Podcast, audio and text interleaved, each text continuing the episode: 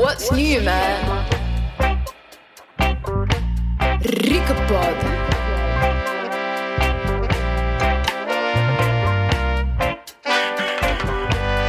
Ricapod.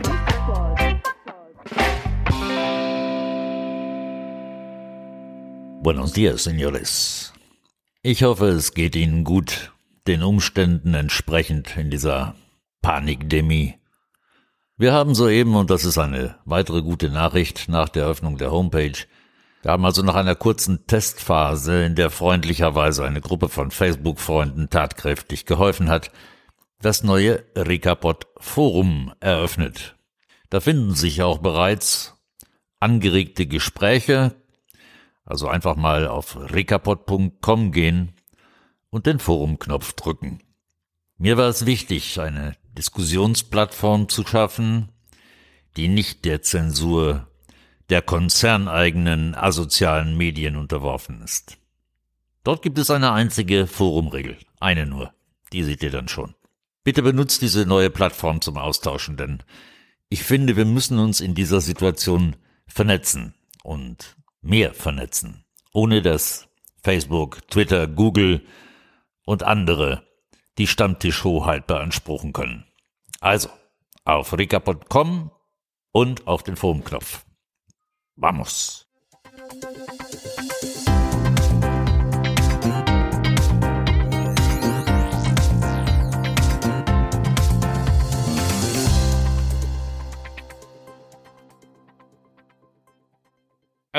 Hauer, hauer, ha, da haben wir aber jetzt fies Glück gehabt, wa? dass wir hier so drin sitzen mit einem warmen Grog in der Stube in Lockdown, wo jetzt die ganzen Mutationen da aus England und Südafrika und wo die herkommen, so über den Deich kriechen. Ja, was denn jetzt? Also Mutationen von Viren, äh, das ist doch normal, Mann. Das gibt es bei uns schon seit ich weiß gar nicht wann. Ja, das stimmt. Aber das ist ja jetzt ein neuer Virus, ne? Jetzt sind die ja neu. Deswegen sind die auch so gefährlich. Also passt bloß auf, du.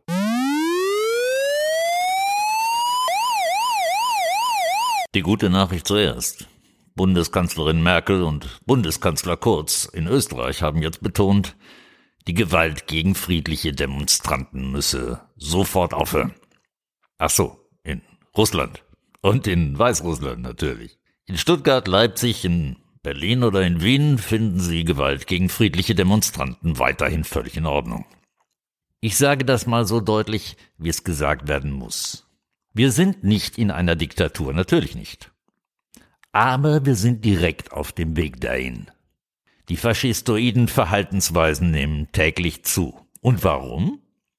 Na, weil die Zahlen steigen. Ich nenne mal nur eine. Am heutigen Tage haben 99,701 Prozent in Deutschland mit Virusinfektionen und Krankheit gar nichts zu tun. Gar nichts. 99,701 Prozent in einer Killerpandemie. Es gibt inzwischen endlos statistische Beweise dafür, dass diese panische Grippe eben das ist. Ein mit der Influenza vergleichbares Virus, das im vergangenen Jahr nirgendwo eine Übersterblichkeit verursacht hat. Ich rede von Jahreszahlenherrschaften. Das für all die Schlaumeier, die sich jetzt die Rosinen rauspicken und sagen, ja, aber in den ersten drei Dezemberwochen nördlich von Nürnberg weiß ich, ich habe das alles gelesen, macht euch bitte nicht lächerlich. Es gibt eine Grippe mit anderem Namen. Es gibt hier und da Krankenhäuser, die den Andrang haben, den sie in vielen Vorjahren zur Grippesaison auch hatten. Und in 2020 keinerlei Übersterblichkeit. Egal welche Statistik aus welchem Land ich dazu hernehme. Aber 20 Krankenhäuser in Deutschland weniger. Und in diesem Jahr werden weitere 18 mindestens geschlossen. Auf dieser Basis, auf dieser Basis gibt es jetzt eine erstens komplett absurde und zweitens wirklich gefährliche Diskussion über sogenannte Impfprivilegien. Allein dieses Thema auf den Tisch zu legen, ist eine Unverschämtheit. Es ist verfassungswidrig und vor allen Dingen sind es keine Privilegien, wenn es ausschließlich darum geht, jemandem seine Grundrechte wiederzugeben. Apropos Grundrechte. Dass die ausgehebelt werden, dürfte wohl niemand mehr bestreiten. Interessant ist, wie sie ausgehebelt werden. Denn nicht etwa wurden Grundrechte legal, legal juristisch abgeschafft, also es gibt sie schon noch nach den Buchstaben. Das Ganze passiert auf viel perfidere Art. Die Politik sucht sich ihre Handlanger dafür, und das wird jetzt per Outsourcing betrieben. Da werden asoziale Medien ermuntert, Zensur zu betreiben. Konzerne, Nichtregierungsorganisationen und Stiftungen werden dazu benutzt, um Grundrechtseinschränkungen voranzutreiben. Sogenannte Faktenchecker wie Korrektiv- oder Volksverhetzer betreiben Gehirnwäsche. Ein Infektionsschutzgesetz dient als Alibi, um zum Beispiel Paragraph 8 des Grundgesetzes, also die Versammlungsfreiheit, komplett auszuwischen. Nein, es gibt keinen Impfzwang. Wer immer dasselbe sagt, hat recht. Es gibt keinen Impfzwang. Wer immer dasselbe sagt, hat recht. Andererseits beschließen Ticketverkäufer für kulturelle Veranstaltungen oder Airlines nur noch Geimpfte als Kunden zu akzeptieren. Auch hier, wir waren's doch gar nicht. Stein geworfen, Hand versteckt, elegante, ausgesourcete Grundrechtseinschränkungen, privatisierte. Gleichzeitig sterben in Altersheimen Dutzende von Menschen nach der Impfung. Suchen Sie sich die entsprechenden Meldungen selbst, es gibt inzwischen reichlich davon. Der Tod all dieser Senioren hat natürlich nichts mit der Impfung zu tun, sondern sie sterben an den Vorerkrankungen, die bei Corona bisher keinerlei Rolle spielen durften. Und weil sie sich nicht die Hände gewaschen haben, klar. Und weil sie alt sind. Was bei Corona natürlich überhaupt keine Rolle spielte. Wollten wir nicht Oma und Opa schützen, war es nicht das? War das nicht das Hauptziel? Und jetzt sterben die nach der Impfung zu Dutzenden und niemanden interessiert das? Es gibt nicht mal Obduktionen, um die Ursache zu klären. Merken Sie, wie hirnrissig und wie unlogisch das alles inzwischen ist? Und während Merkel davon schwadroniert, dass Menschen dann eben, wenn man in der Lage war, allen ein Impfangebot zu machen, damit leben müssen, wörtlich nicht mehr alles machen zu können, rauschen wir hier geradewegs von der Demokratur, die wir jetzt schon haben, in eine digitale Gesundheitsdiktatur, in der private Firmen ermuntert werden, diejenigen ohne Impfung gegen die panische Grippe in Zukunft auszusperren. Wissen Sie, dass man in Österreich jetzt schon einen negativen Test braucht, um zum Friseur gehen zu können? Das ist das sogenannte Reintesten. Und dann machen Sie diesen Test, weil Ihnen sonst die Mähne auf dem Kopf die Augen verdeckt. Sie, dann erhalten Sie ein positives Ergebnis dieses Tests eines Tests, der exakt nichts aussagt, und haben sich auf diese Art den nächsten Quarantäneaufenthalt in den eigenen vier Wänden verschafft statt einem Friseurtermin.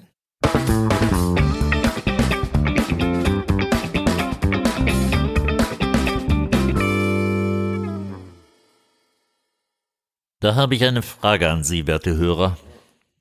In zehn oder zwanzig Jahren wenn ihre Tochter oder ihr Sohn vorwurfsvoll sagt, Hör mal, ich habe das im Netz nachgesehen. Damals standen doch alle Informationen zur Verfügung. Was habt ihr denn damals gemacht? Warum habt ihr euch nicht gewehrt? Wieso habt ihr zugelassen, dass ich jetzt in dieser Scheißdiktatur leben muss? Was antworten Sie dann genau? Haben Sie schon einen Plan? Wie kommen Sie dann raus aus der Nummer? Wissen Sie, ich habe eine Weile auch geglaubt, dass die Politik hier mit einem sehr großen Fahrzeug in eine Sackgasse mit dem Namen panische Grippe fährt. Irgendwann, so dachte ich, Kommt dieses Fahrzeug am Ende der Sackgasse an, dann wird es wegen seiner Größe ein sehr schwieriges und langwieriges Wendemanöver geben, hinher, hinher, hinher, und irgendwann fahren sie dann wieder raus. Das war falsch. Das war ein schwerwiegender Irrtum. Es ist nämlich gar keine Sackgasse. In Wirklichkeit ist es eine breite Straße, die immer weiter geradeaus führt. Immer mehr Maßnahmen, immer mehr Bürgerrechtseinschränkungen, immer weniger Freiheit, geradewegs in einen faschistoiden Staat, mit dem Great Reset, der verheißungsvoll grün daherkommt und innen tiefbraun ist. Wenn wir das zulassen. Nur dann. Wir sind viele. Und Vernetzung und Zivilcourage sind sehr wohl in der Lage, dieses Szenario noch abzuwenden. Dazu braucht es allerdings jetzt Eierherrschaften. Denn mit Wattebäuschen werden wir das nicht mehr ändern. Jetzt braucht es zivilen Ungehorsam auf allen Gebieten. Millionen auf der Straße, mit oder ohne Demo-Anmeldung, ganz egal. Es braucht Generalstreiks. Es, sie können GEZ und Steuerzahlungen aussetzen.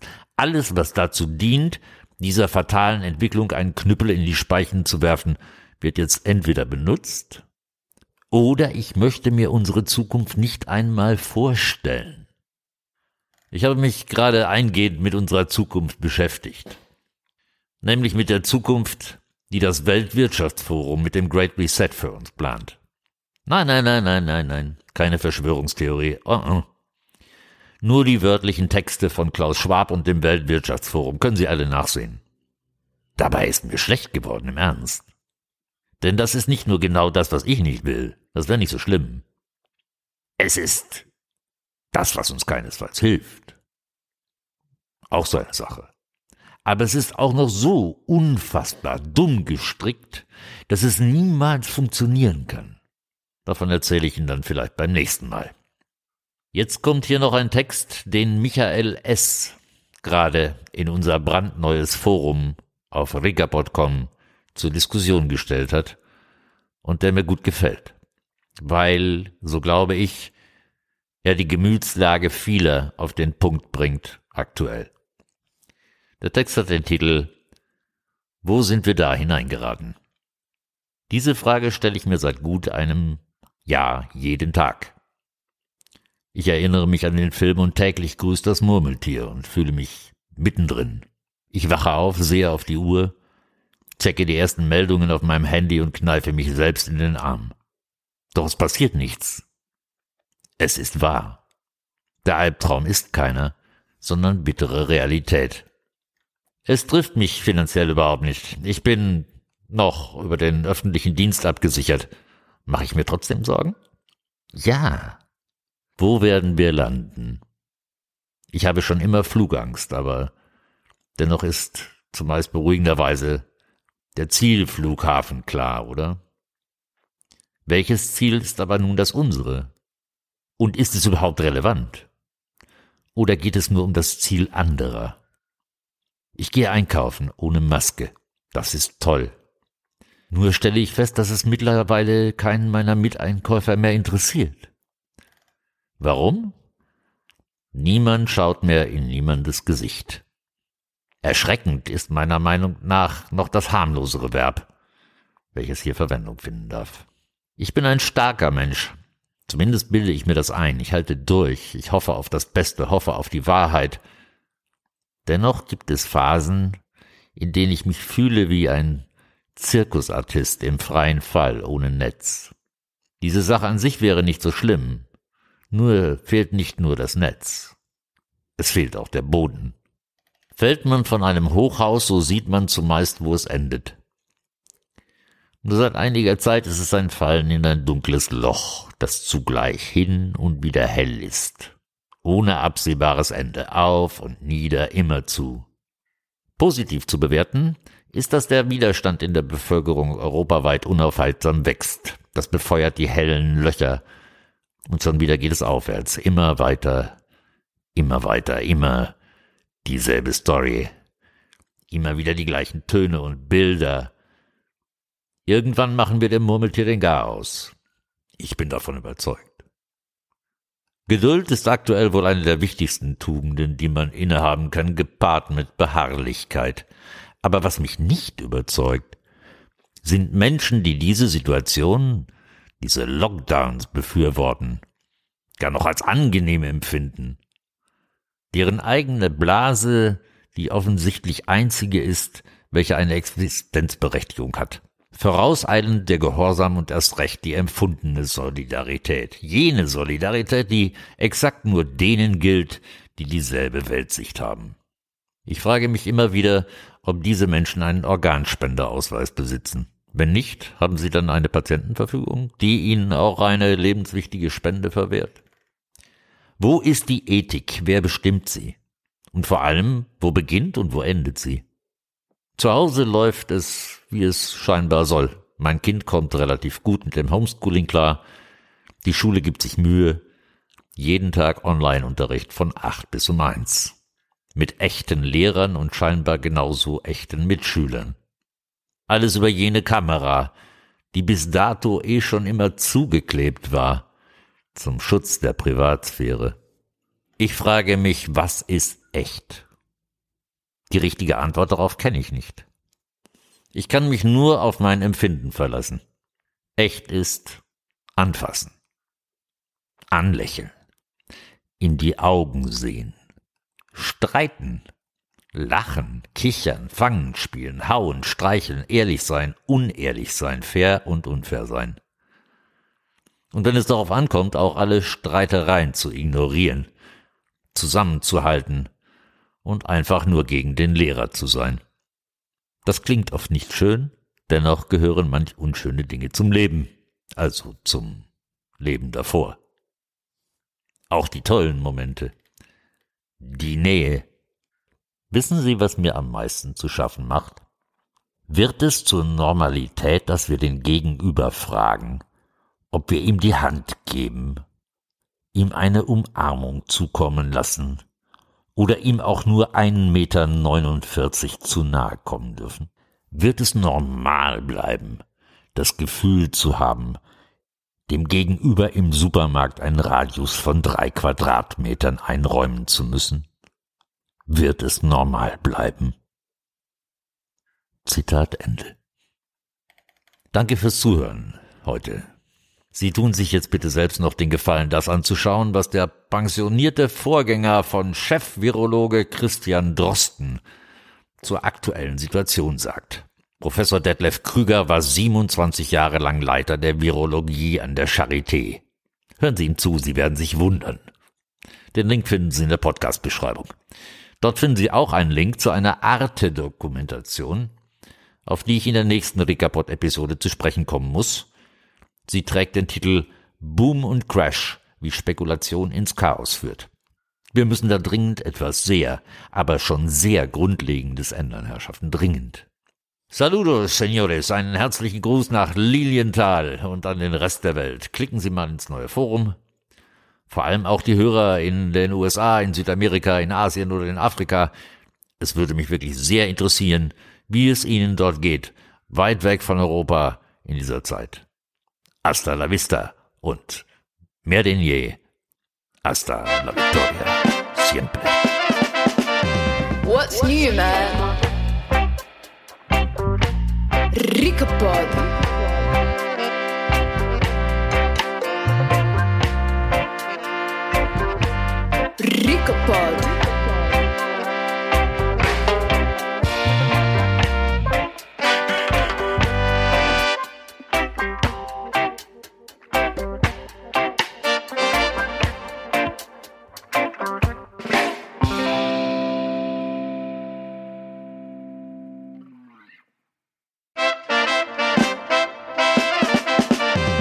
What's new, man? Ricapod.